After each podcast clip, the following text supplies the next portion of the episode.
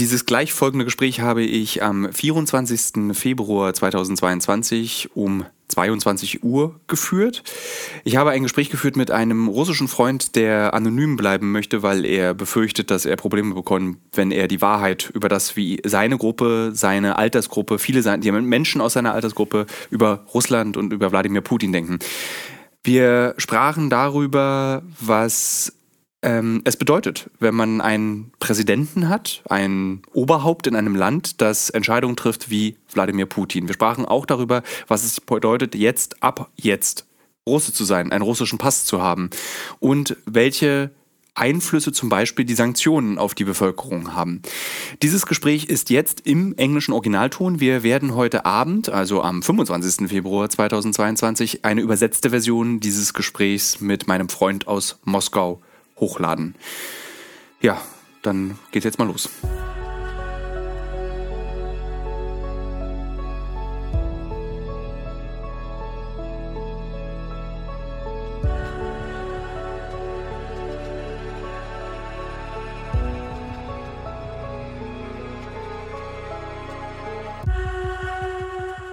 we know each other from Russia. We worked together in Russia yep. Long time ago, and I was wondering.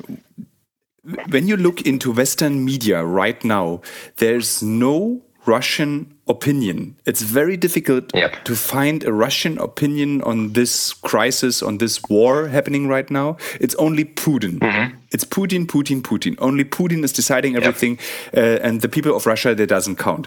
So, yeah. first questions what is your feeling? What is the like? What is the what are the people in Russia thinking about what's happening in Ukraine right now? What are you thinking about it? Okay, so well, personally for me, it's like a big mix mix of feelings. Uh, it is shame. It is uh, like frustration, and uh, you know something like I'm pretty depressed right now because uh, we all, my, me and my circle, we considered this opportunity as like 10% of like the, the craziest option that Putin had. And we were pretty sure everything that happened for two last two weeks was kind of, you know, like a show off so when I woke up this morning at around 6 a.m. because I needed to go to a flight and all those news started to come, uh, that was a total shock for me. And uh, like, mm, you know, when I crossed the border of Hungary, it was a bit of kind of shameful thing to have to possess a Russian passport. Uh, my bride is uh, really shocked, of course, and we're thinking of uh, like just considering some opportunities of migrating right now, probably. So really? that's uh, yeah, definitely that's a big uh, disaster for us. So, but oh, and yeah, please, please continue. Yeah. Sorry.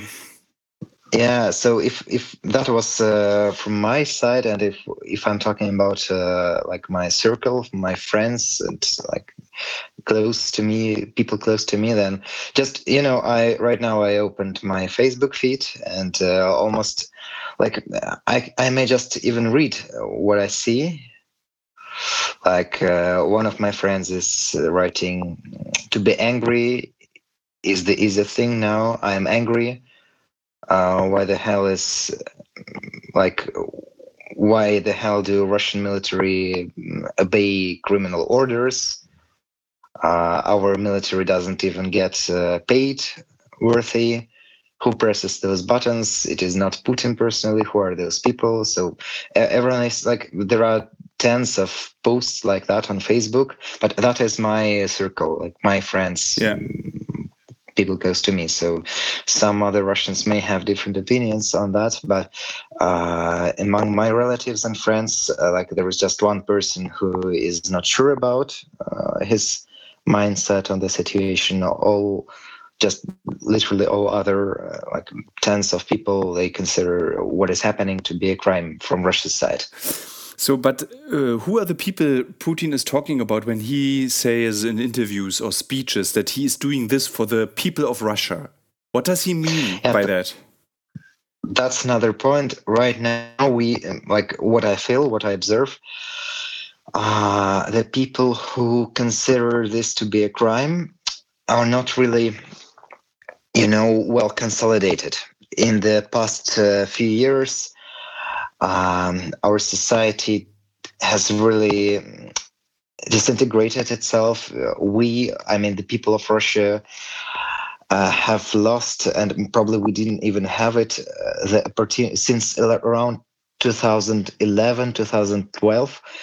We don't really have uh, like the subjectivity, the power to to speak our opinion, the power to like consolidate, because um, like in last few years, uh, there were big political issues and troubles in Russia, and people tried to, you know, to gather on the streets. There were several um, Kundgebungen, like yes. meetings. Yes, Kundgebungen meetings. Yes. Kundgebungen, yeah. Uh, yeah, like, it's a German uh, word. Yes. Yeah, I, I, don't know the word in English. Like there were several, like when people gather on the streets and uh, like uh, uh, to protest. Yeah, there were just street protests, and uh, all of the street protests, almost all of the street protests in Moscow and in Petersburg and the major cities were uh, like uh, with arrests, with uh, violence from the police. So um, people really became scared of uh, talking about their opinion, of expressing it openly on the streets and like there are big problems with independent media in Russia right now. There, are, like I don't know if you heard about that, but there have been uh, cases when someone uh, like was imprisoned for uh, repost on Facebook yeah, or on this. Contacte, yeah. Russian Facebook. So, yep. Uh, so. Um, right now there are meetings there are protests in moscow on pushkin square there are protests in st petersburg and there is police violence happening right now uh, like so that's the, the problem. We really cannot consolidate. Russian people yeah. cannot really express uh, their mind on that so. So uh, but did you join those protests in the past years? right now uh, yeah, in the past years, uh, I have attended at least one of those protests two years ago, and uh, it was summer of 2019. So it is three years ago. Yeah, just before before COVID happened. So uh, yeah, I I have attended some of them. They don't really gather that much people. So in Moscow, like that one of 20, 2019 gathered. I think uh, I'm not sure about that, but it was like 30,000 people, maybe 40,000 people. It had to do with uh, unfair elections into Moscow state, Moscow parliament. And um, like there have been some political problems, really clear and obvious, and still not many people gathered. So the last big protests in Russia happened in around 2011, 2012 and since then uh, that movement just decreases. Do you know the reason why putin is not concentrating himself and his power and the money to solve the problems inside of his own country?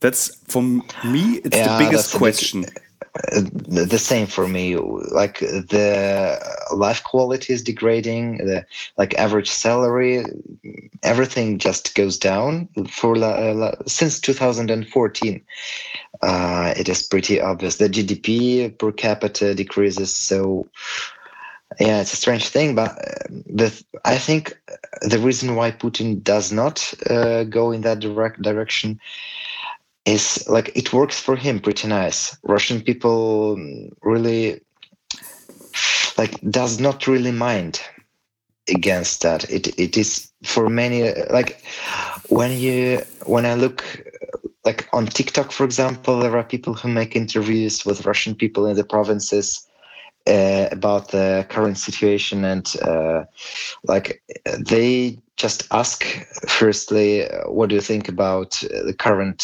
situation with economy with salaries with product prices? And they start to like uh, klagen. But then they ask they're asked the questions about putin if they support him and his regime and uh, they have no problem with that. So that's a strange thing for me but is it because there is the, such the, the, the people living on in the like on, on not in the cities they grow beets like and their own stuff for centuries, and they're just used to being poor. So for them, it doesn't change anything if Putin is doing something for the country or is starting a war. Yeah, that's. Uh, I don't really have an answer to that. Okay. uh, that's the strange thing for me. But, you know, even not in the provinces, even in big cities like million cities like uh, Yekaterinburg or like uh, St. Petersburg and Moscow, you can still find people who uh, can feel that there is something wrong with the Russian economy and with the Russian political system and still like do not mind against uh, Putin and his regime. Do you like personally care about the sanctions coming now? Because like if you talk to political strategists, they always say Putin doesn't care. He he planned mm, this. So, but they for definitely you, they for me personally, yep. Uh, like I can see the prices uh, in the shops. I can see uh, like that. Then depends on what exactly the sanctions will be, but uh, like stocks of Russia are going down uh, dramatically, and that influences me because I have some savings and I have some like um, stocks of Russian companies. So yeah, that yeah. affects. What is your like? When you think about your future, you told like uh, when we start talking, you told me that you are considering some options how does yeah. a, like how does a future look like for a well educated young man like you are how old are you now 30 32 uh, uh 29 right 29 now, and i yep. So so yeah. some of my friends of the same age of and of uh, similar background they are already moving out. So like uh, one good friend of my bride uh, has just got an offer in Munich and he's moving there. I, well, it, if it is physically possible for him, but like a day ago, he was planning to go to München just in two weeks, I think. Mm-hmm. Uh, another friend of mine is moving to Berlin, and he like he's considering some offers. So um, yeah, that is an option, of course. And when my bride and I, when we were like a month ago we were discussing uh, possible strategies for us for our life with kids with everything. Uh, we considered some options like london like uh, northern italy. We uh, a month ago we were not sure yet if we want to re- leave russia like for good but uh, like at least to go for a year somewhere else to try how it feels for us was uh, like a considerable option. Yeah. How do you um, like for yourself psychologically handle the fact that most people now are more than ever scared of russians? Like this scare of the Russian people because they are like cold, they are brutal, they are, have no culture, like all these cliches now supported by the behavior of Putin. Yep. Uh, well, I can see the ground behind that. Mm. So, well, uh, again, a complicated question. I don't have a like straight answer to that. Mm.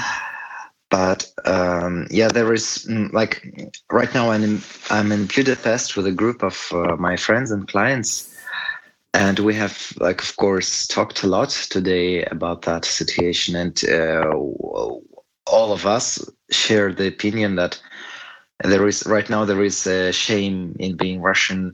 Well uh, then there is a difficult thing about collective guilt and uh, like our perception of that um, I'm not sure like of what responsibility do we personally have and what guilt should we feel. Mm. That's a difficult thing, but uh, what there is, of course, there is some ground and uh, in feeling uh, shameful for Russia right now. well, definitely, I feel shameful. Germans are very Russia used to right this kind of collective guilt, so yeah, well, can, welcome I, to the club.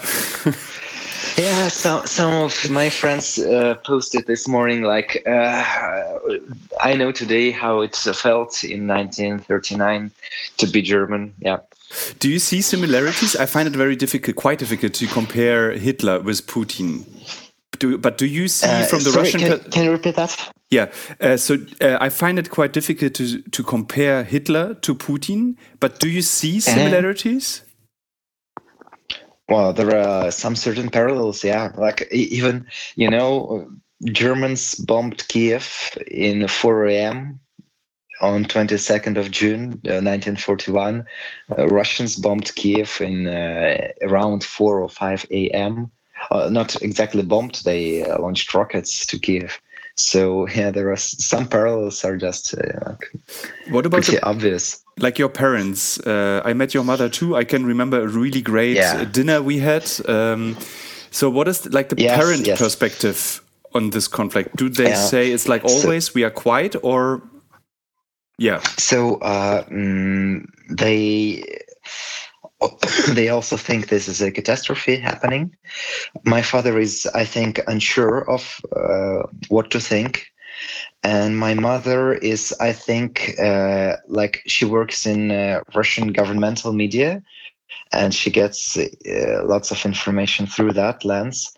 So she's, I think, she's she's leaning towards like kind of she doesn't support the war itself but uh, she has that point of view that um, uh, Putin's actions are to protect uh, some part of Ukrainian people from Ukrainian Nazis, neo Nazis, and so on. So uh, she's not exactly pro-war, but uh, she's like uh, I told you just before that among my friends and in my, my circle there is just one person who who doesn't condemn this war.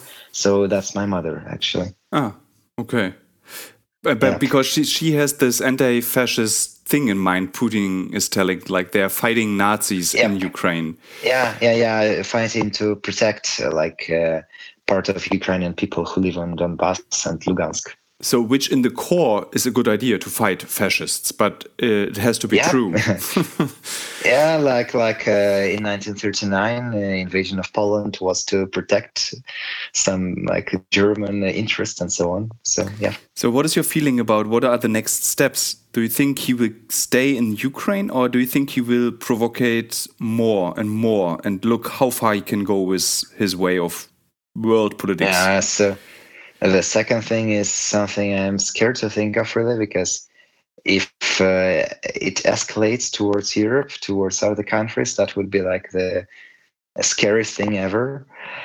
And um, I don't know what to think about that because I don't have much information. So, What- but I just have that hope. what is your like personal like if you let's say look 10 15 years ago and you looked at putin and the the thoughts i had about putin he like he was a proper politician like he was weird and it was mm-hmm. kind of a mm-hmm. russian kind of politics they're different from german politics but you have to accept it because you can't Yeah. export the german democracy to everywhere and it's arrogant to do that Okay. but what uh-huh. changed him to become a person like this? Like he's a super smart person.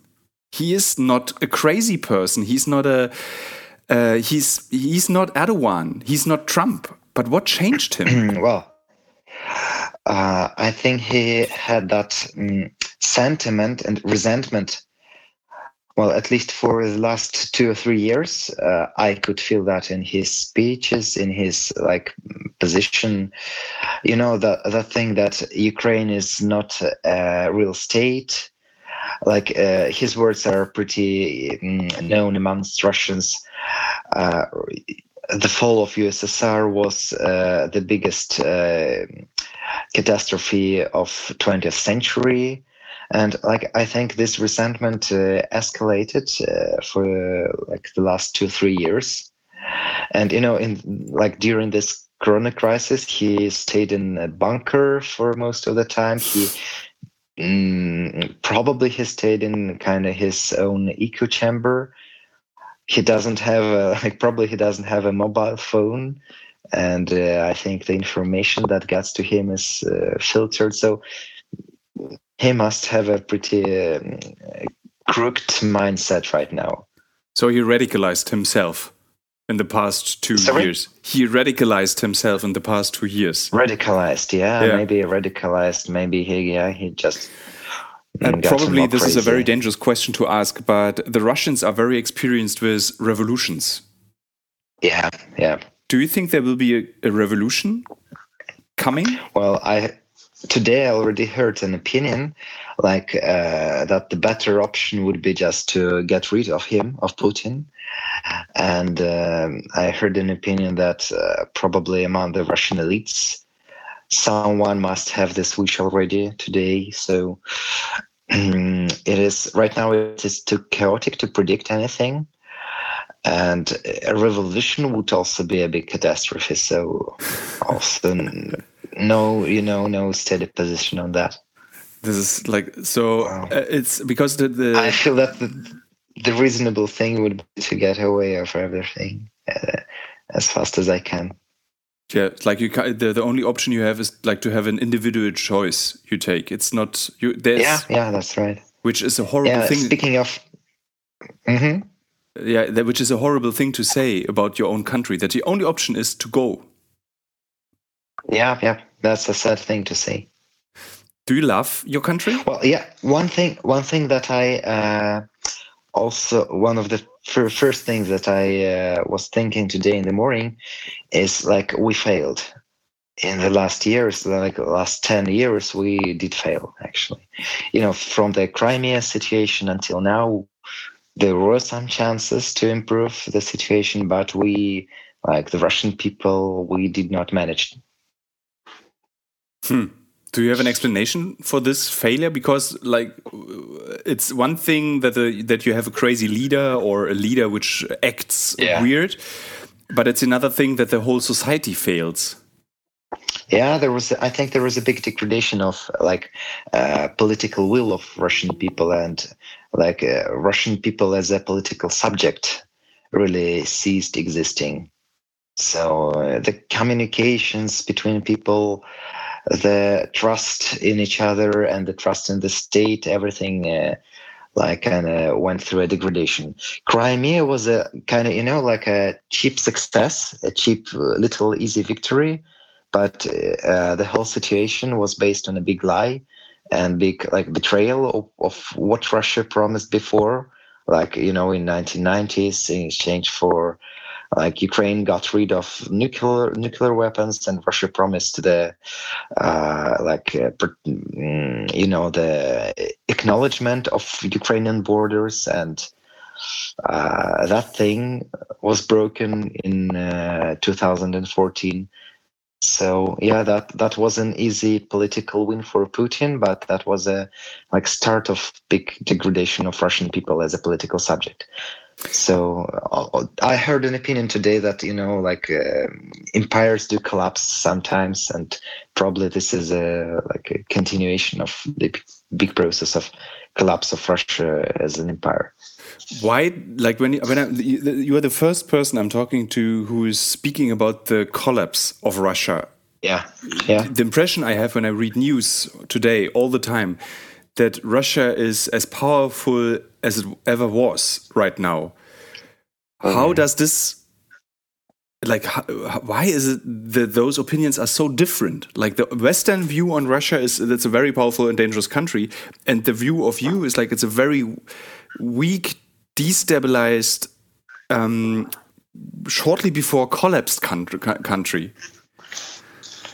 well uh, why do i personally think that because I see we have like a level of corruption, sometimes the level of uh, you know inefficiency of the processes that happen here. There are some things uh, in Russia that work really nice and good, like the communications, the internet, uh, the services are really, really, really good. But uh, on some fundamental governmental level, um, we can see a lot of degradation. So that's why I can say about uh, collapse of an empire. My post-socialist parents, they always say Russia only can be led by a dictator. Would you agree with that?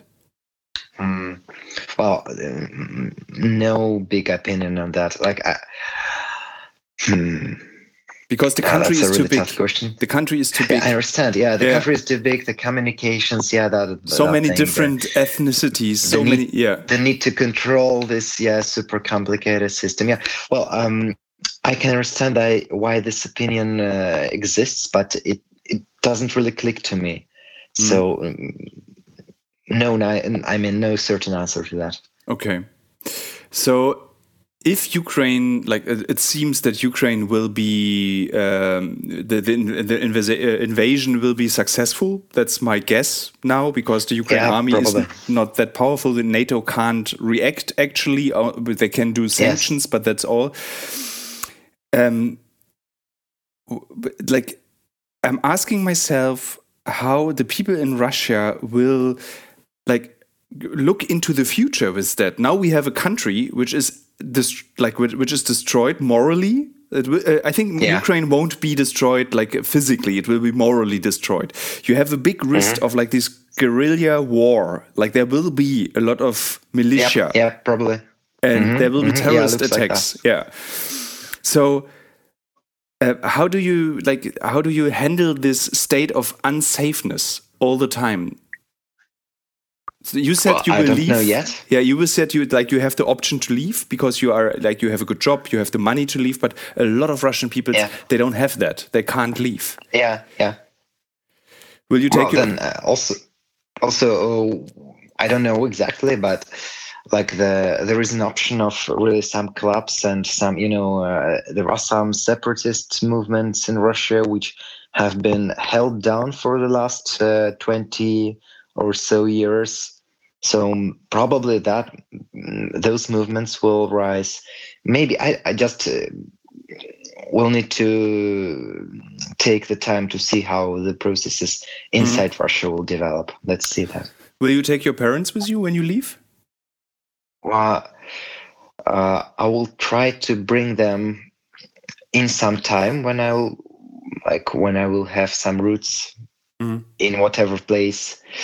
But you know, um, I'm not really sure they will want to live. I'm not sure. I asked it's a you, difficult thing for there psychologically. Like for everyone. Yeah, that's sure. that's why I asked like three or four questions before that question. I asked you if you love your country, and you can't answer because you were answering another question. So, so I'm asking you this again. Would you say that you love Russia? Yeah, definitely. What do you love about your country? Uh, lots of things. The well, as for me, I'm an architectural guide and uh, like historian of architecture. So that thing, the cultural heritage, the cities, the people like um, we have lots of talents we sometimes do some things really really nicely really cool hmm. so um, there is lots of yeah like it's uh, recently a russian rapper called Oxxxymiron maybe heard something of him. No. uh, anyway, he's a very influential figure in Russian Russian music and um, so on. So he recently uh, issued an album called Beauty and Ugliness.